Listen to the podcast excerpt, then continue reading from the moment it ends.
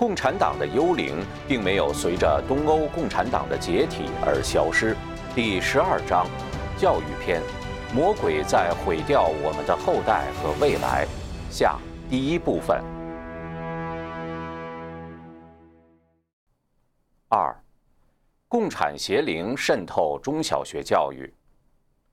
在教育领域，虽然共产邪灵下手最狠的地方是大学。但他并没有放松对中小学的侵蚀，他采用各种狡猾的手段，把学生变坏变傻，为进一步在大学里给他们洗脑做准备，把一代一代学生变得知识越来越贫乏，思维能力越来越差。这个过程历时百年，其始作俑者是杜威领导的进步主义教育运动。其后的一波波教育改革，大多没有脱离进步主义教育的藩篱。除了给学生灌输无神论、进化论、共产主义意识形态，美国的中小学教育还大规模引入心理操控，一方面破坏学生的传统信仰和道德，一方面灌输道德相对主义和一系列现代观念及变异的生活态度。魔鬼的代理人遍布教育的各个部门，他们采用了非常复杂的欺骗和强制手段，让学生和公众防不胜防。一，利用教育把学生变傻。美国是民主国家，上至总统、议员，下至市长、镇长、学区委员等等，都是选民一人一票选出来的。民主政治是否能走上良性轨道，不仅取决于人民的道德水平，还取决于其知识程度。假如选民对历史、政治、经济制度、社会问题等所知甚少，就无法明智地选出可以为国家和社会的长远和根本利益着想的官员，就等于把国家置于危险的境地当中。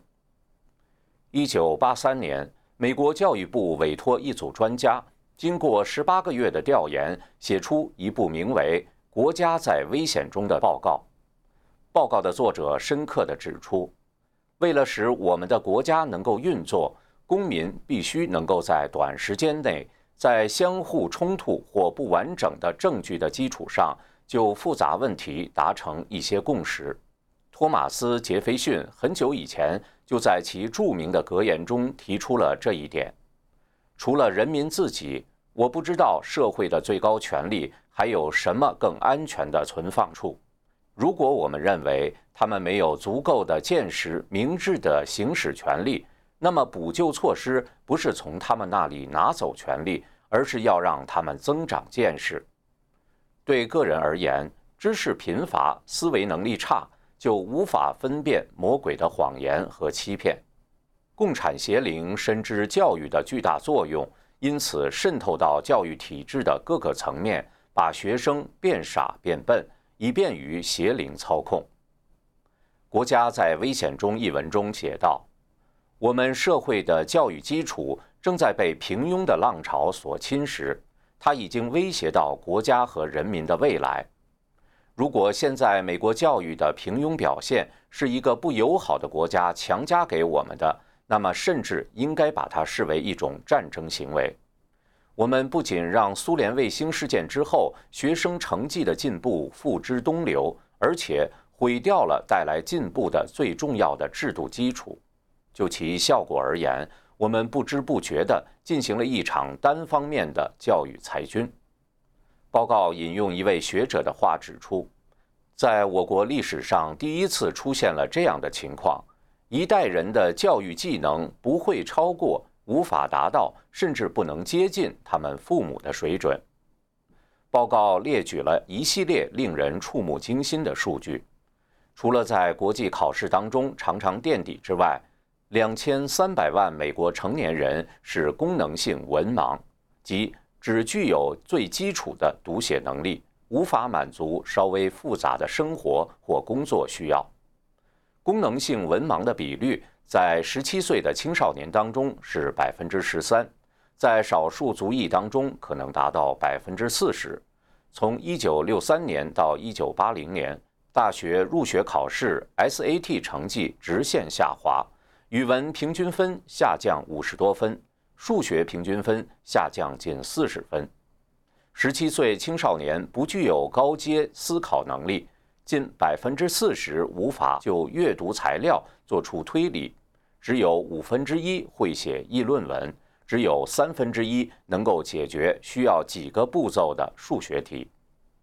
上世纪八十年代以后，美国教育界的有识之士发起重回基础运动，是否有助于挽回美国教育的颓势呢？二零零八年，埃默里大学英语系教授马克·保尔莱恩出版了一本题为《最笨的一代人》的书。书的第一章综合了教育部和民间机构的考试和调查结果，从历史、公民常识、数学与科技。艺术等几个方面概述了美国学生的知识缺陷。二零零一年的全国教育进步评鉴的历史考试中，百分之五十七的学生的成绩不及格，只有百分之一达到优秀。令人惊讶的是，当考题问到哪个国家是美国二战中的盟友时，有百分之五十二的人选择了德国、日本、意大利，而不是苏联。其他几个方面的结果同样令人大失所望。美国教育质量的大滑坡有目共睹。九十年代以来，“弱智化”这个说法出现在多本有关美国教育问题的著作中，成为探讨美国教育者绕不过去的一个概念。纽约市资深教师、教育研究者约翰·泰勒加图写道。拿起一本1850年的五年级数学或修辞课本，你会发现那时的内容相当于现在的大学水准。为了不使美国教育的成绩单显得过于难看，标准化考试机构 ETS 不得不在1994年重新定义了大学入学通考 SAT 的分数。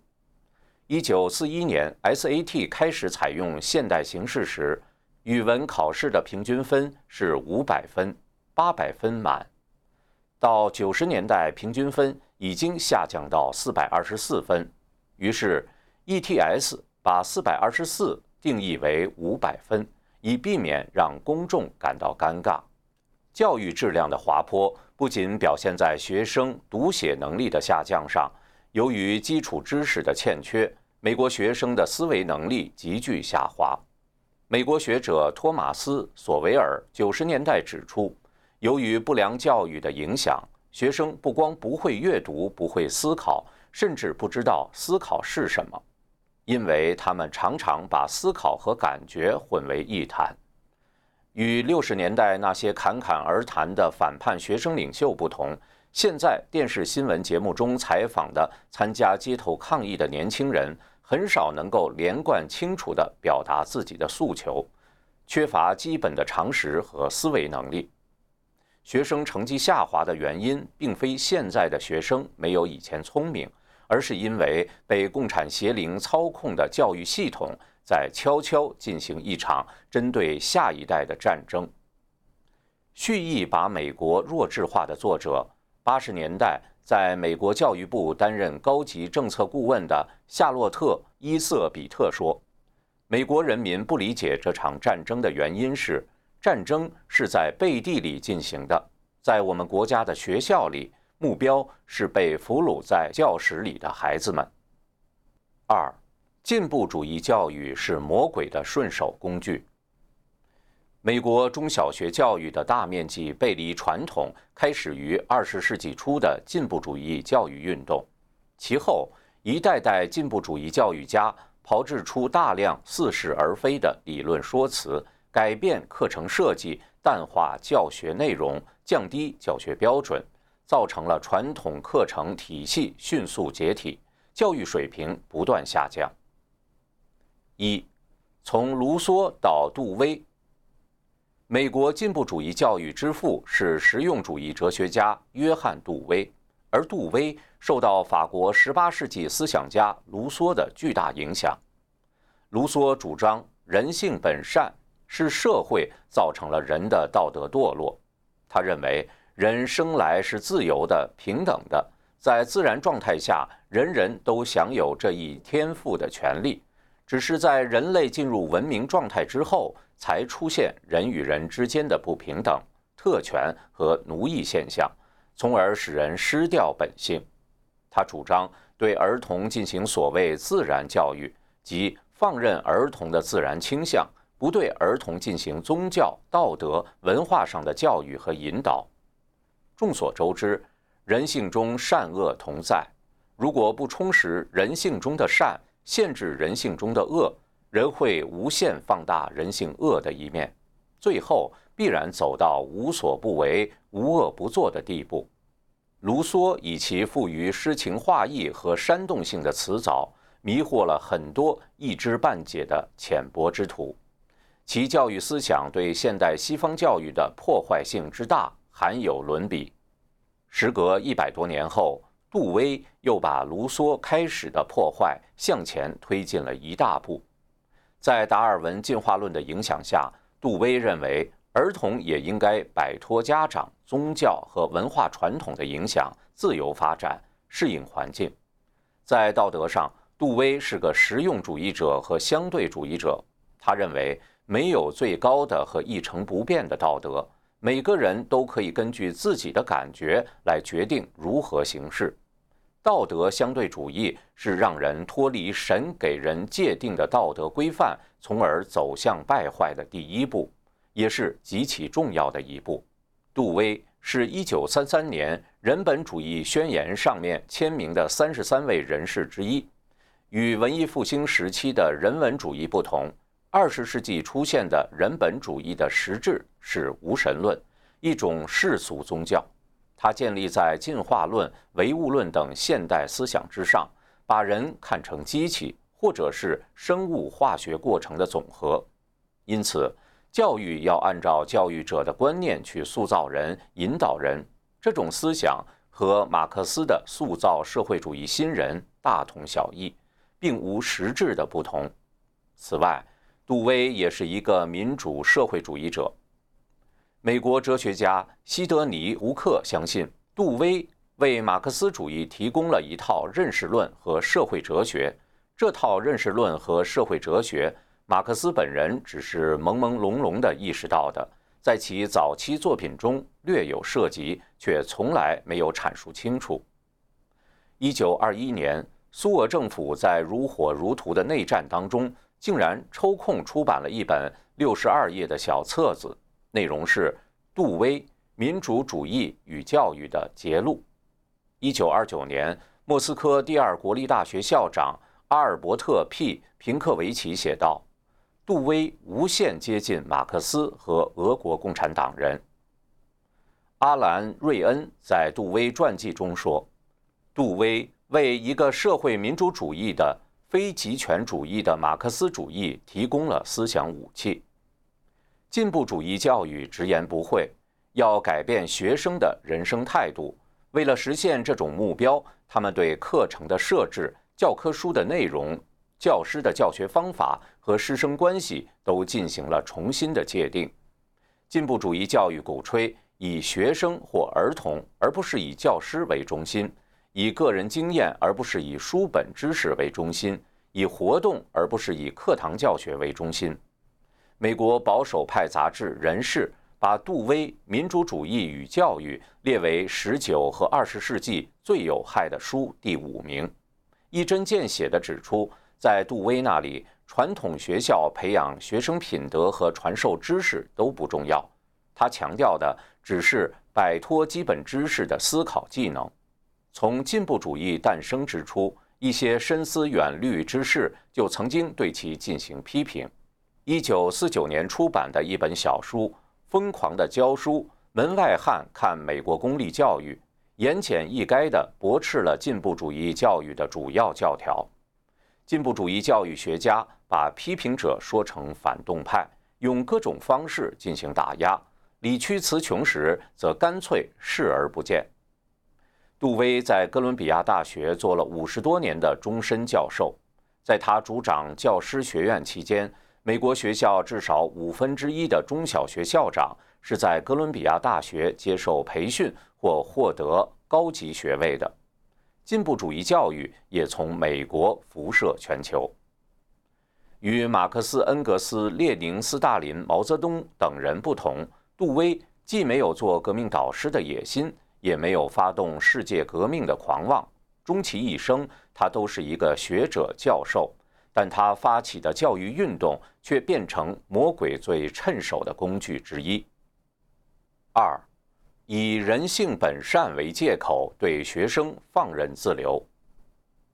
按照卢梭的教育理论。人生而自由善良，但被社会变坏了。因此，最好的教育就是放任自流、听任孩子自由发展的教育。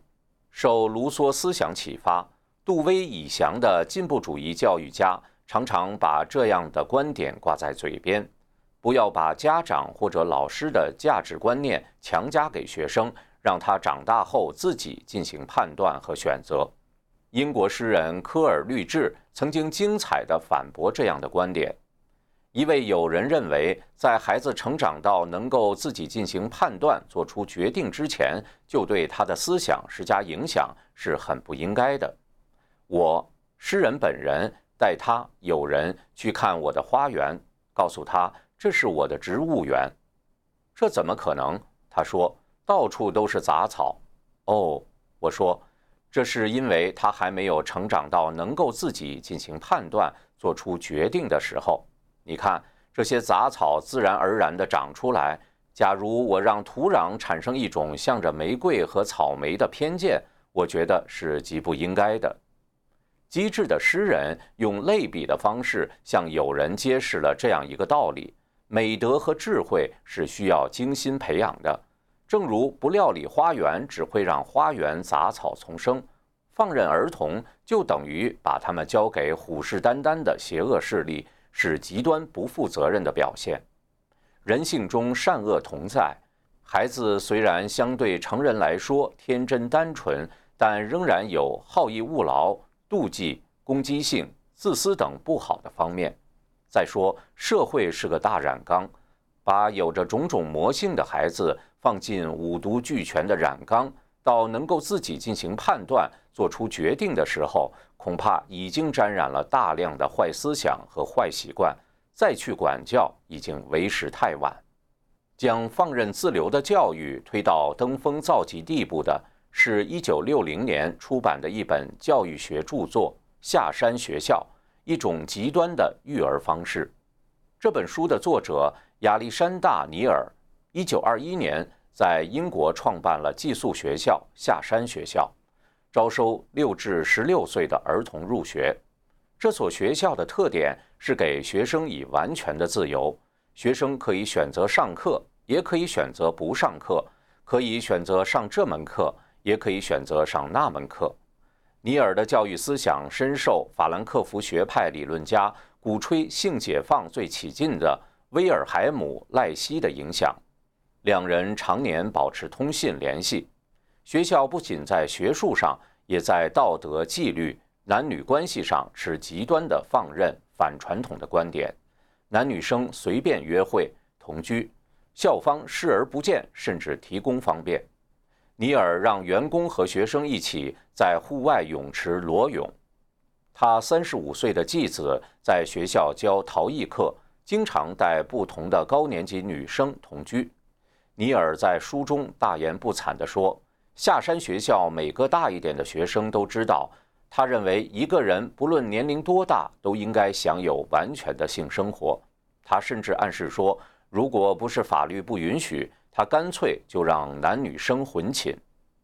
下山学校已经出版，迅速成为畅销书，仅六十年代就销售了三百万册以上。几乎成了所有教师学院学生的必读经典。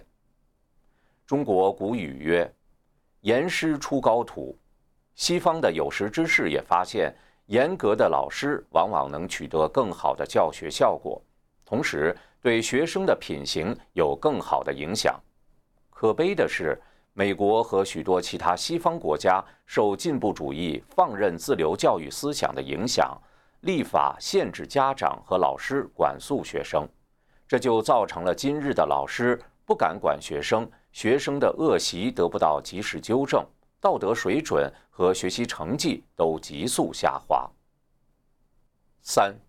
以学生中心为名，否定教师权威和传统。教育最重要的功能之一是保持和承传人类的正统文化。教师在教育过程中具有承先启后的枢纽作用。师者，所以传道授业解惑也。杜威的进步主义教育思想取消了教师的权威地位，降低了教师在教育过程中的重要性，其实是反智、反常识、反教育的。进步主义教育工作者声称，教育要以学生为中心，让学生自己进行探索，得出答案。传统教科书上的内容是人类几千年文明的积淀。岂是年幼无知的学生在短时间内能够探索出来的？这种荒谬的教育思想的真实用意是切断学生和传统文化的联系，否定了教学过程中教师的权威，就是否定了文明的传承。在这里，魔鬼的险恶用心昭然若揭。黛西·克里斯特都鲁的关于教育的七个迷思，分析批驳了。七个流传甚广的错误观念，包括记忆、事实、有爱、理解；老师主导的教学是消极的；设计和活动是最好的学习法；教知识等于灌输等。这些迷思大多是进步主义教育遗留下来的，但是经过几代人的承传，变得根深蒂固，成为危害教育的痼疾。克氏是英国人。其著作使用的大多是英国的例子，可见进步主义教育理念已经贻害全球。仅以第一个迷思为例，现代美国教育把传统的重视记诵练习的教学方式贬低为机械记忆、死记硬背、练习到死。相信对此每个人都不陌生。卢梭在教育小说《艾米尔》中率先提出反对记忆和书本学习观点之后，杜威以降的进步主义教育学家都从不同方向进行发挥和阐述。一九五五年，美国教育心理学家本杰明·布鲁姆提出著名的布鲁姆分类法，把人的认知分成从低到高六个层次：记忆、理解、应用。分析、评价、创造，其中后三种能力因为涉及到综合运用，被称为高阶思维而备受推崇。我们这里不拟探讨布鲁姆分类法本身的优劣得失，只是想指出，自从该分类法被提出之后，进步主义教育家就以培养高阶思维为借口，越发淡化学校里知识的传授。任何具有常识的人都知道，具备一定的基础知识是综合创新的基础。如果没有相当的知识储备，所谓高阶思维、批判性思维、创造性思维都是自欺欺人的抑郁。布鲁姆分类法恰恰为心怀叵测的进步主义教育家、不负责任的教师和懒惰的学生提供了一个貌似科学的借口。学生中心教学法的一层含义是，学生凭着自己的兴趣选择学什么，不学什么，老师也应该教学生感兴趣的东西。这种说法似是而非。寓教于乐当然是每个老师都想追求的境界，但少年儿童知识尚浅，眼界有限，对于什么是必须要学的重要内容，不具有足够的判断力。老师应该负担起引导学生的责任，使他们不断超越自己肤浅的兴趣和狭隘的视野。一味迎合学生肤浅的兴趣，只会造成学生的永久同质化。这样的老师是在昧着良心欺骗学生和家长，其实也是对社会不负责任。研究发现，美国社会出现了成年人幼稚化的倾向。美国国家科学院2002年把青春期界定为从约12岁到30岁这段时间。麦克阿瑟基金会甚至走得更远，试图论证一个人34岁才算走向成年。成年人的幼稚化，教育和媒体应当负主要责任。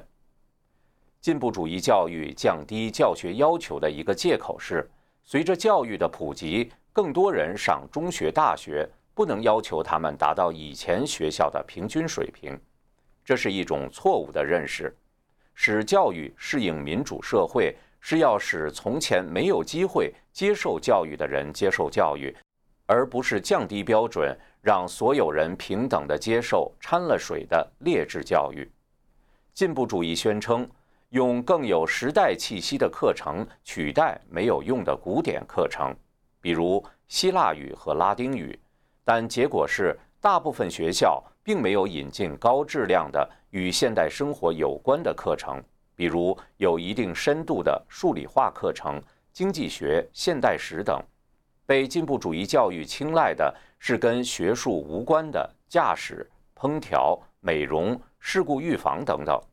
进步主义教育倡导的课程改革、教法改革，大多披着花哨的外衣，欺骗了不谙世事的学生和对学校、教师、专家心怀敬意的家长。孤立来看，进步主义教育提出的某些教学方法，对于一些学科或某些教学内容而言不无用处，但联系进步主义教育运动的具体背景和其效果，就会发现。进步主义教育是利用一套说辞打击传统教育，从而变异教育，并最终毁掉教育。三，利用教育把学生变坏。一九九九年四月二十日，美国科罗拉多州科伦拜高中两名高三学生在一场精心策划的屠杀当中，杀死了十名同学、一名老师，造成二十多人受伤。两名学生在和警方对峙互射后自裁，惨剧震惊了美国社会，人们纷纷反思是什么造成这两名学生如此冷血的反社会，竟然对自己朝夕相处的同学和老师痛下杀手。留心历史的教育工作者观察到，上世纪六十年代以前，美国学校的主要纪律问题是上课迟到。未经允许交谈、嚼口香糖等微小的行为问题。八十年代以后是酗酒、吸毒、婚前性行为、怀孕、自杀、帮派犯罪，甚至是开枪滥射。这种可怕的趋势令有识之士忧心忡忡，但却很少有人知道这个变化的真正根源，更不要说开出合适的药方。美国青少年道德的变异和下滑，是共产邪灵利用其人间代理人有意败坏的结果。一、灌输无神论和进化论。《本性难移的共产主义者》一书的作者，美国反共运动的先驱施瓦茨博士敏锐地观察到，共产主义的三个基本信条是无神论、进化论和经济决定论。美国公立学校的三个基本信条是无神论、进化论和经济决定论，也就是说，共产主义意识形态竟然成了美国学校的指导思想。神造了人，同时给人制定了道德规范，并规定了人的生活方式。信神敬神是一切道德的基础，也是人类社会得以存在的保障。共产邪灵败坏道德的最重要方式，就是在学校里强行推广无神论和进化论。在中国和前苏联这样的共产国家，这种强制方法不难理解；而在美国，进化论也同样被强制推行。共产邪灵的代理人在美国打着政教分离的幌子，反对在公立学校教授神创论，而只能教进化论。公立学校不敢越雷池一步，这种教育无疑造成信神的人越来越少，人们越来越把进化论当成科学真理。除此以外，从上世纪六十年代开始，美国各地法院以政教分离为借口，把阅读圣经等行为从学校里驱逐出去。比如，某地法院裁定，除宗教话题以外，学生享有言论和新闻自由，而一旦涉及宗教，这种言论就是违宪的。在一九八七年的阿拉斯加公立学校里，学生被告知不能在学校使用“圣诞节”一词，因为里面含有“基督”的字眼。一九八七年，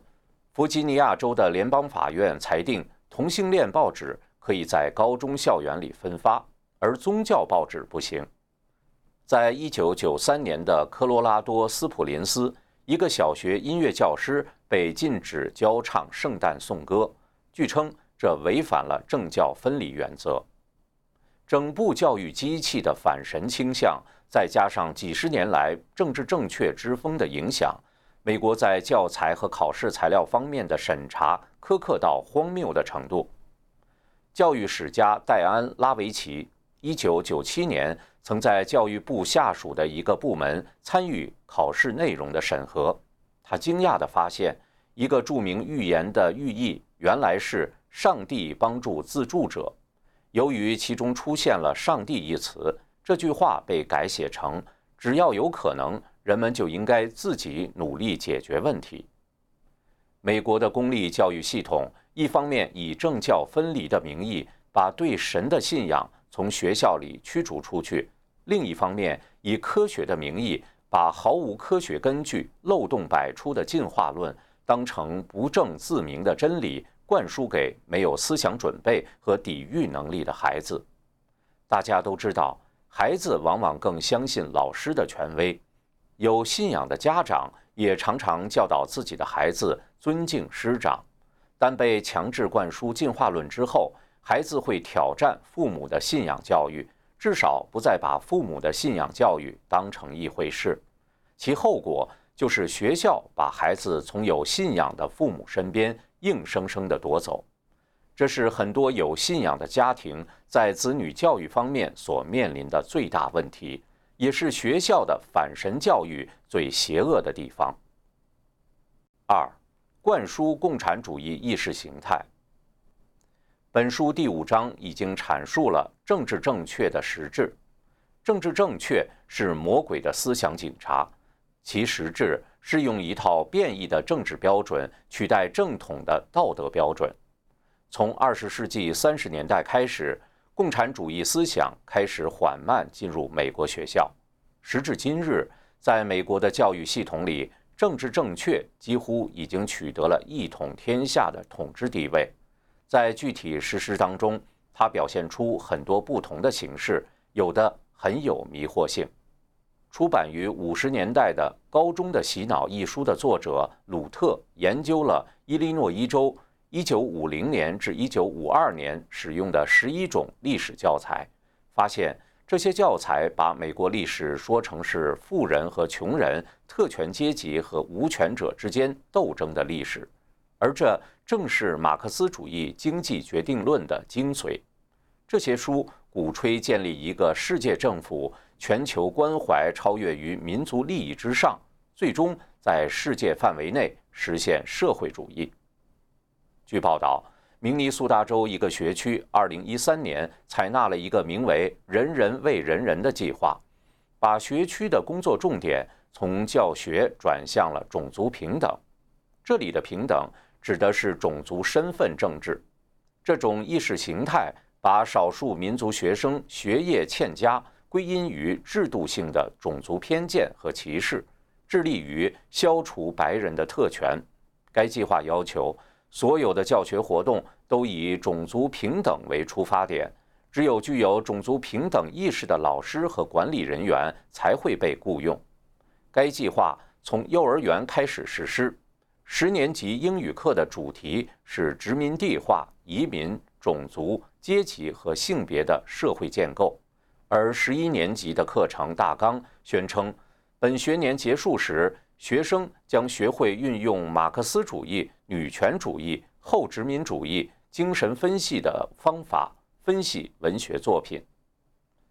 加州于二零一六年七月通过了新的中小学历史及社会科学大纲。使得原已明显左倾的大纲更像左派意识形态宣传册。原本应该在历史和社会科学课上教授的内容，如美国立国精神、军事、政治、外交史，都被刻意淡化或省略，反而深情款款地彰显二十世纪六十年代的反传统运动，似乎这才是新的美国立国原则。在家庭和性方面，这个大纲非常反传统。以十一年级课程为例，该大纲声称自己的重心为针对种族、民族、宗教、性少数群体和女性的平等权利运动。其实甚少提及宗教，反而大笔墨书写性少数群体，尤其是 LGBT 群体，首度列入历史课程，成为十一年级历史课程的重中之重。其腔调更倾向于支持性解放，如在关于艾滋病的部分里，该大纲暗示人们对艾滋病的恐惧引发了性解放运动的退潮，性。占用了过多篇幅，排挤了其他更值得关注的内容，比如一战，学生能学到的不是美军在战争中的关键作用，而是美军士兵发现欧洲的性观念大快人心。这个极左大纲充满对事实的歪曲和偏见，引导学生仇恨自己的国家。这个大纲在加州使用，对全国都带来负面影响。四，教育大规模引入心理操控，利用教育把学生变坏，还包括一种重要的手段，就是在教育中大规模引入心理操控，灌输道德相对主义。一九八四年三月，数以百计的学生家长和老师参加了美国教育部在包括华盛顿特区、西雅图、匹兹堡等七所城市主办的。学生权益保护修正案听证会，听证会的证词多达一千三百多页。保守派思想家菲利斯·施拉夫利将这些证词编辑为《教室内的儿童虐待》一书，于当年八月出版。施拉夫利用心理治疗式教育来概括听证会证词涉及的问题，与传统的以教授知识为主要目的的教育不同。心理治疗式教育致力于改变学生的情感与态度，把教学时间用来玩心理游戏，填写关于个人问题的问卷，强迫儿童就自杀与谋杀、结婚与离婚、堕胎与领养这类成人问题做出决定。事实上，这类课程并非为了学生的心理健康而设，其目的是通过心理操控改变学生的价值观。一、心理学与教育学。现代教育学的基础是哲学和心理学。除了杜威的进步主义教育以外，对现代美国教育有巨大影响的，还有弗洛伊德的精神分析学和以卡尔·罗杰斯为代表的人本主义心理学。而法兰克福学派则综合了马克思主义和弗洛伊德学说，比如。法兰克福学派理论家马尔库塞主张，正如在经济方面要消除剩余价值，在个人生活上也要取消剩余压抑。他主张释放本能，放纵个性，帮助催生了上世纪六十年代的反文化运动。深受上述几个心理学流派影响的国际卫生组织第一任总干事、加拿大心理学家布洛克。齐硕姆在一九四六年的一次演讲中说：“每个文明中都存在着一种心理扭曲，它是一种阻碍人们看到和承认显而易见的事实的力量。这种力量使人产生自卑感、内疚和恐惧。能够产生这些变态的唯一心理因素是道德、是非、对错的概念。这种人为的强加的自卑、内疚和恐惧。”通常被称为罪，这种情况造成了那么多人无法适应社会，并且感到不快乐。摆脱道德意味着自由观察、思考和明智的行为。要想使整个种族摆脱严重的善恶负担，精神病学家必须承担最初的使命。齐硕姆从错误理论出发，提出了一个惊世骇俗的理论。为了解除人的心理痛苦，必须破除道德和是非对错的概念，而负责发起这场针对道德的战役的是精神病学家。不知是否受到其硕母的直接启发，人本主义心理学家卡尔·罗杰斯发明了澄清价值观课程，客观上起到了破除人类传统道德和是非观念的作用。于是，杜威的道德相对主义、法兰克福学派的压抑学说、齐硕姆的心理学理论，汇成一个反对传统道德的大合唱，一起摧毁了美国学校的道德堤防。